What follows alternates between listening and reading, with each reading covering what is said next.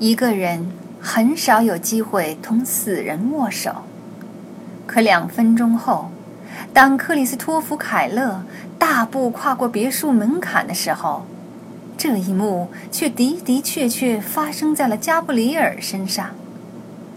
根据不列颠军方记录，克里斯托弗早在1991年1月第一次海湾战争期间就阵亡。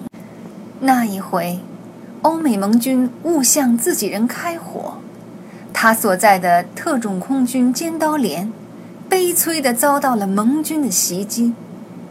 他的父母都是哈利街上受人尊敬的内科医生，他们在人前像哀悼一位英雄一样悼念他，但是私下里，他们对彼此说：“如果克里斯托弗在剑桥大学里好好待着，而不是逃学跑去参军，就绝不至于断送了性命。”直到今天，他们始终不知道。克里斯托弗是他所在的尖刀连里唯一的一位幸存者。他们也不知道，他乔装改扮成一个阿拉伯人，步行逃出了伊拉克，历尽千辛万苦，横穿欧洲大陆，到达科西嘉，投入等候在那里的安东·奥萨提教父的怀抱。加布里尔可以原谅凯勒曾经试图谋害他。但是他不能认同这个英国人的事，后者竟然让自己年迈的父母以为唯一的亲生儿子已不在人间。作为一个已经死去的人，克里斯托弗看上去气色不错，他的大眼睛湛蓝澄澈，剪着短短的平头。发色由于常年经受海水的浸泡和日光的曝晒，而几乎变成了纯白。他绷得紧紧的皮肤富于弹性，晒成了深深的蜜糖一样的颜色。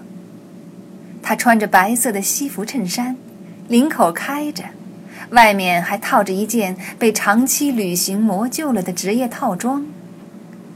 他脱下西服夹克。露出职业杀手的健美体格。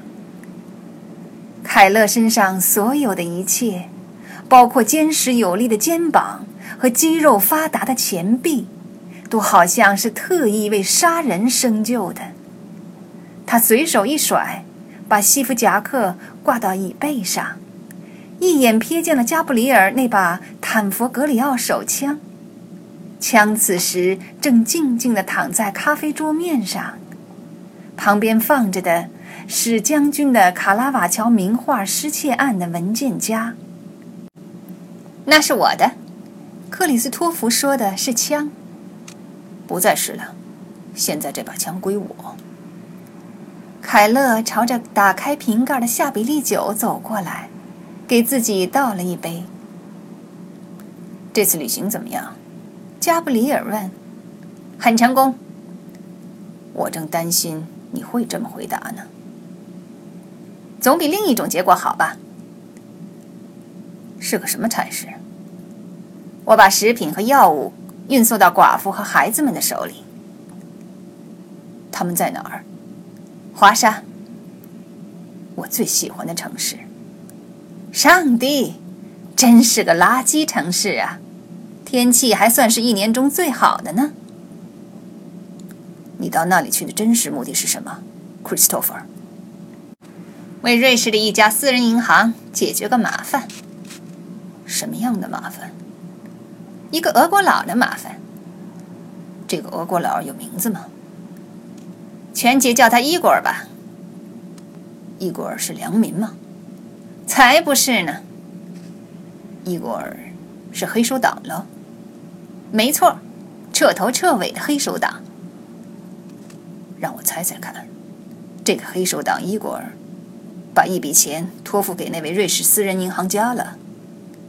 好大一笔钱呢，凯勒说。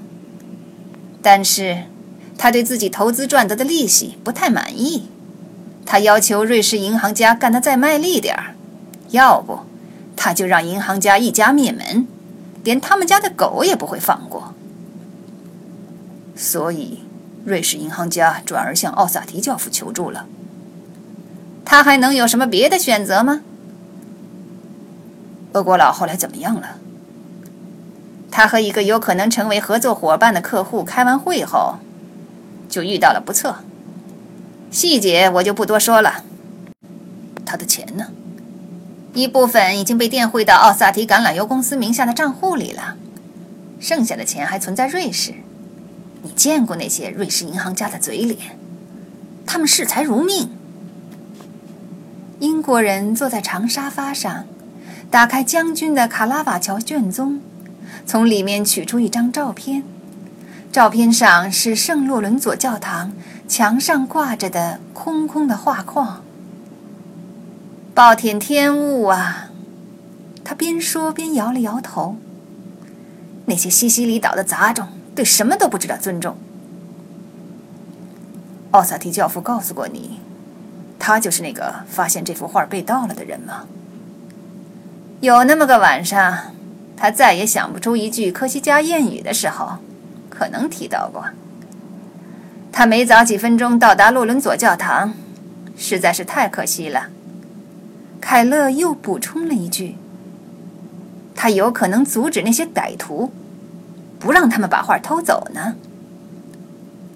也有可能，那些歹徒在逃离教堂之前，会先把他杀了。”你太低估教父了。我从来没有低估过他。凯勒把照片放回文件夹。这事和我有什么关系呢？意大利警察部队雇佣我去找回这幅画，我需要你的帮助。什么样的帮助？不是什么大忙。加布里尔回答：“我只需要你去偷一幅价值连城的名画，然后把它卖给一个。”在一星期里连杀两人的凶手，就这么？凯勒咧嘴一笑。我还担心你是想让我办点什么难事儿呢。